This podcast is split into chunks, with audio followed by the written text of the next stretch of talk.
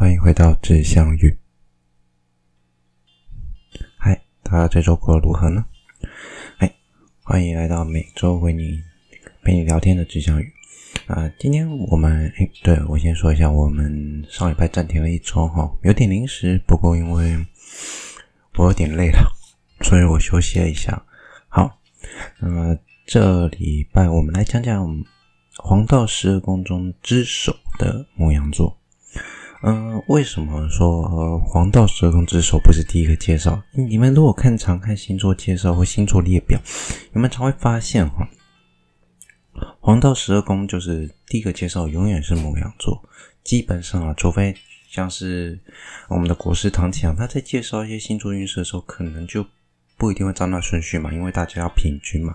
毕竟十二星座大家都有人，不能说总是先介绍谁或介绍谁，那也有可能因为。最近他的事业啊，或者是爱情啊，有不同的编排，所以其实实际上，但是以黄道十二宫来说，它是首没有错。那为什么会放到这时候讲？是因为我想照顺序讲。嗯、呃，一到十二月嘛，那我们通常一年现在都过阳历，也就是以太阳为周期的阳历，那也就是一二三四五六七八九十十一十二嘛。那一月通常。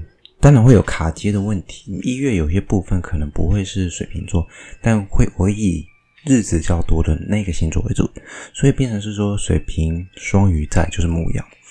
OK，那此外还要提就是一个科普小知识，有些人可能讲牡羊座，有些人讲白羊座，那实际上都是同一个星座。那这几年比较固定了啦，这几年其实一般来讲，中文翻译会是白羊座。你如果在 Wiki 查也是这样。那实际上而言啊，我可能因为小时候我第一次接触到所谓的白羊或者是母羊座的时候，我看到的、我听到的都是以母羊为准。那母羊这个词其实是源自于日本，所以其实母羊这个单词是来自日本，日本称母羊座。它的翻译词语就是牡羊座，那我们就这样子翻过来。那后续有中文翻译，也就是有可能是中国强盛之后用过来的词，不管。但是我还是习惯讲牡羊座，所以我今天整集都会讲牡羊座哈，因为我从以前接触到现在就是这样子。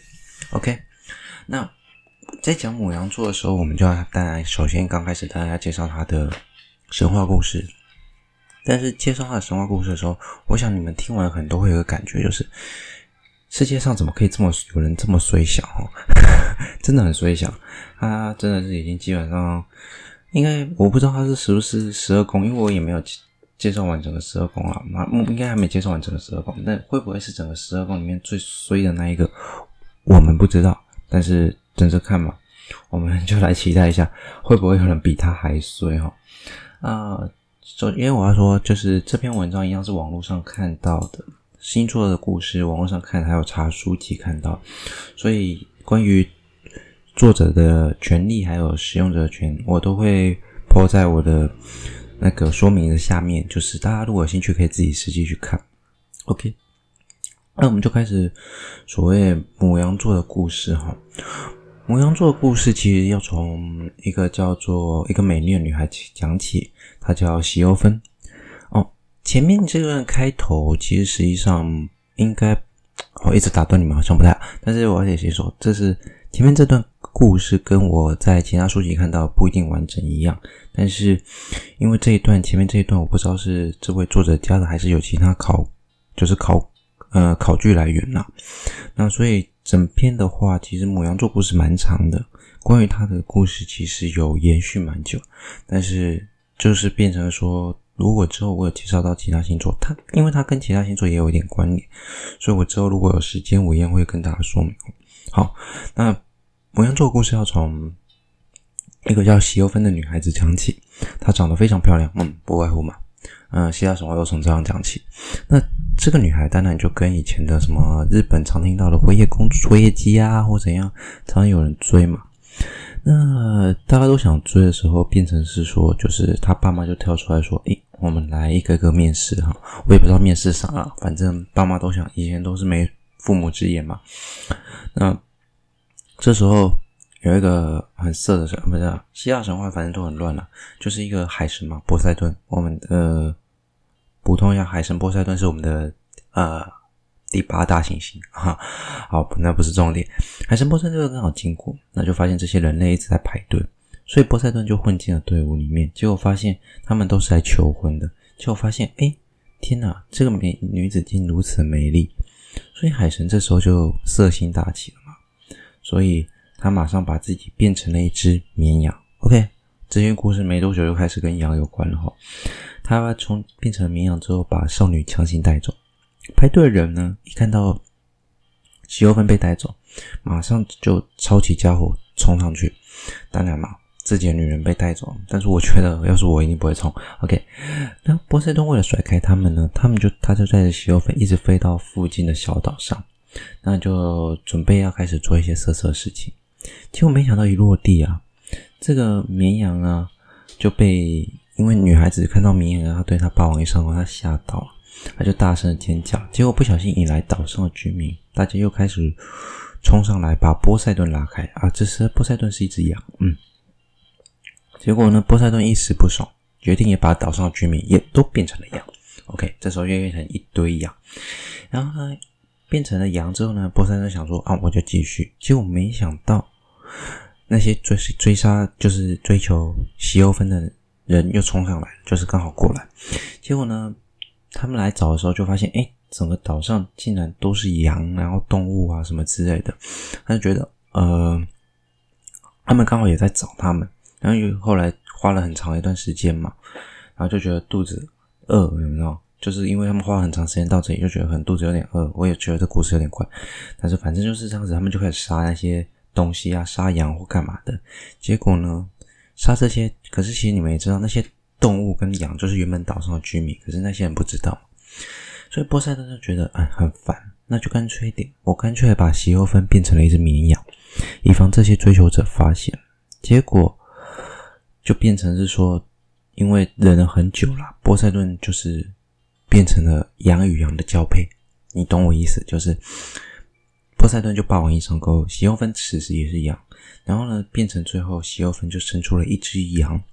其实这只羊毕竟继承了波塞顿的血统，变成非常强壮，而且聪明，而且长了一对帅气的大脚啊，听起来很像宝可梦啊，很像神奇宝贝。然后一身华丽的金羊毛，就是羊界的金城武。而且这只羊还会飞哦，最后就被取取名为母羊座。它的取名那个英文有点难念。然后呢，这就是母羊座刚诞生的故事哈。接下来。就是要事隔多年了哈，事隔多年什么呢？就是在某一段时间呢，某段时间后，宙斯在跟一位云之精灵啊，云精灵偷偷约会啊，不外乎宙斯又有关又要偷偷约会，但是被老婆呢海拉抓包，天后很生气，就把云精灵开除，强迫他嫁给一个人间的国王。国王表示爽，真的只有爽，这么美女亲自送上来，爽。云精灵没多久就跟国王生下一对兄妹，但是云精灵因为是被强迫的嘛，他根本不爱国王，所以后来就开始受不了国王，开始找小三。那国王受不了，开始找小三之后，云精灵就被打入冷宫嘛，没人管他。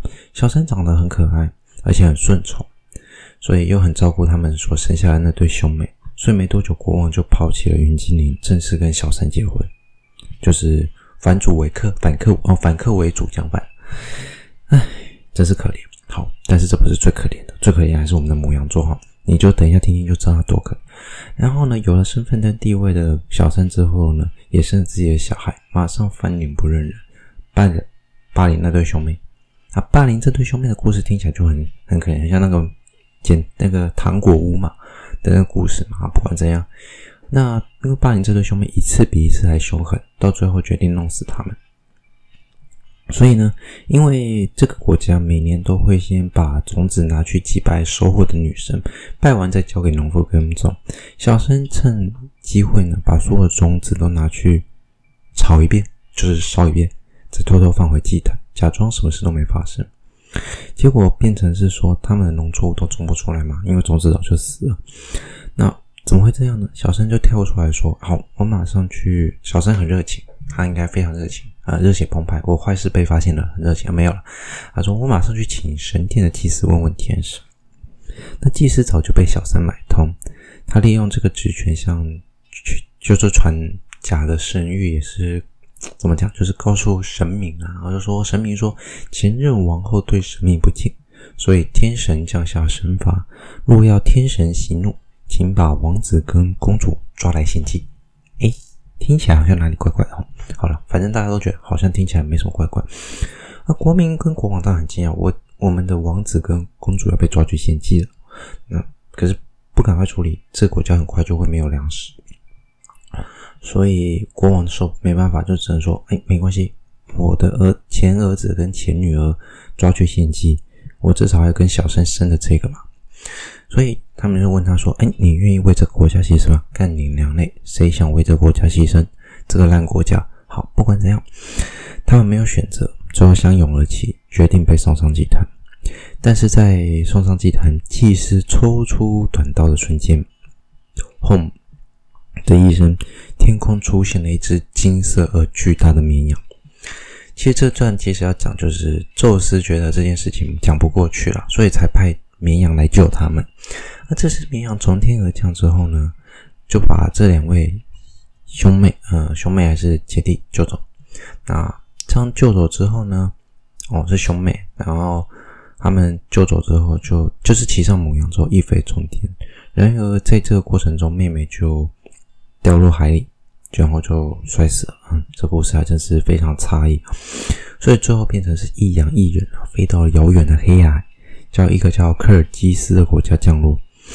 然后王王子就非常说：“哎，谢谢你救了之我，你真是一只非常好的羊啊！羊，毕竟人家是羊界的金城武。”然后羊救了他之后就很开心嘛。啊，大家都很开心的时候，然后这时候他就说：“诶，可是你这种好羊待在人间太可惜，我应该把你献祭给天神才对。”看，傻小，我明明活得好好的，你你要干嘛？然后王子就把母羊杀了。没错，够悲剧吧？但是我觉得这段故事应该讲后续。王子把母羊杀的献祭给宙斯，并把金羊毛。作为礼物献给了科尔基斯国王，那科尔基斯非常开心，就把他的公主嫁给王子，两人从此过着幸福快乐日子。去你的！母羊到底犯了什么错？他其实根本就只是要那个金羊毛献祭给科尔基斯国王，然后自己过了快乐的日子。你懂那个意思吗？献祭给天神根本就是假的。唉，宙斯真的是觉得非常的可怜啊，他觉得他非常可怜。那身为他们母羊座的老板，又派他去，然后他就这样走了，他就把他这只羊正式升格为神，也变出了十二宫的第一间，也就是最大厅的位置留给了母羊座，让他成为了所谓的黄道十二宫之首。OK，这么衰小人物应该不多见，不过这件故事其实有后续。后来，因为这道这个金毛象征着一个王权，在克尔基斯这个国家呢，产生了一连串的故事，甚至还牵扯到了海神，然后甚至说巨蟹座啊等等的星座。那以这如果提到，我们就可以做个补充哈。那我不演说的，我还是要先来讲一下关于母羊座的基本介绍哈，它的星空嘛，毕竟我我来讲天文这件事情，所以我们要讲一下星空的故事。母羊座其实实际上，我们说它是黄道十二宫之首，非常的巨大。人家宙斯把第一间让给他了嘛。但实际上，黄道十二宫之首，它在八十八个所谓的我们目前区分的八十八星座里面，排名只有第三十九。什么意思？也就是说，它面积很小，而且仅占天球的一点一个百分点。当然，有些可能占不到一个百分点，它占到一点一算很多了。但实际上，它是一个很小的星座。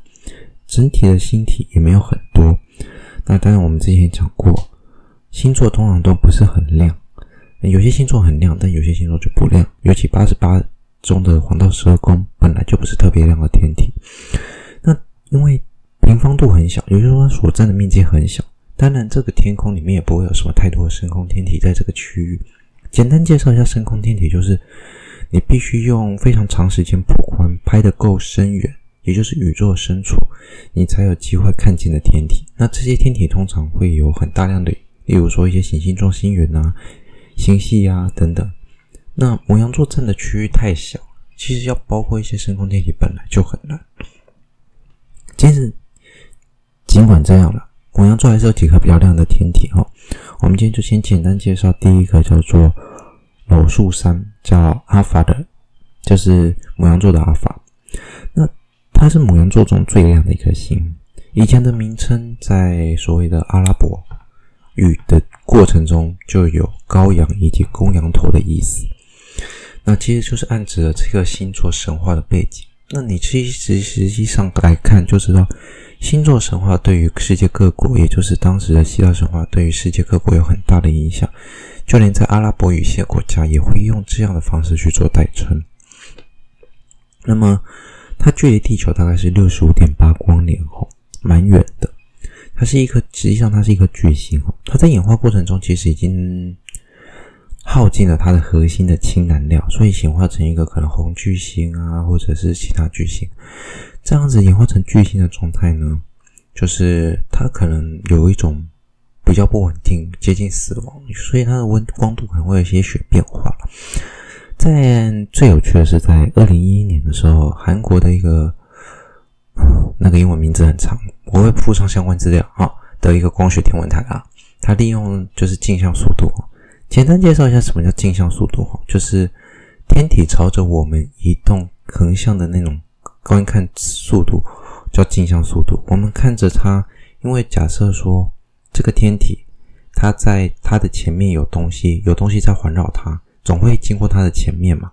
我们测一下这个经过它们前面的这个东西的速度，就是镜像速度，去推测说，诶，这个轨道上可能一个行星正在环绕这个恒星。也就是说，这个巨星实际上它是有行星系统的，而且质量有可能大概是木星下限，它的下限大概是木星质量的一点八倍哦。所以其实也蛮大颗的齁。那当然，我觉得这个地方有趣的是，这个巨星是不是原本以前跟太阳一样有比较完整的行星系统？然后后来因为它变成巨星而吞吞噬掉了某些行星。如果是这样，其实这个就是非常有趣的一件事情。我们就可以研究说，当太阳演化到晚年，我们究竟是会活或会死，或者是说，嗯，当然会死啊，我们一定会老死，毕竟。太阳要演化成巨星的时候，大概二十亿年之后。那不管怎样，我们要看的就是说，这可能可以对我们太阳系演化后期所造成的影响或变化做出一个很好的标的了。当然，实际上这也只是猜测，它到底有没有一个确切的行星，或者是说，就算有，它是不是透过演化后期才到这里？毕竟你们要知道，根据我们目前观测的很多系外行星，我们可以发现到，其实很多系外行星是非常非常接近太阳，也就是它的母恒星的。那所以地，呃，所以太阳应该说太阳系是个非常非常特别的特例中的特例。那应该说我们观测多资料不多了，现在发现的系外行星也不过三四千颗。我们就有必要去做更深入的研究。所以我相信这个搂宿三，也就是牡羊座阿尔法。也是一个不错的范例，OK，好，今天林林总总也讲了很多哈，哦，前面这应该算是有史来神话故事最长，到目前为止其实还没有完整讲完的，因为它后半段有很多因为金毛扯出的故事啊，那下次如果有就是八十八个星座之中如果扯到它，我们就拿出来再讲，把它补完，啊，就祝大家。放假愉快。那下周我如果没意外还是会有，如果有意外的话，我会在我的 Instagram 发布。好了，谢谢大家收听，我是 Fate，我们下周见，拜拜。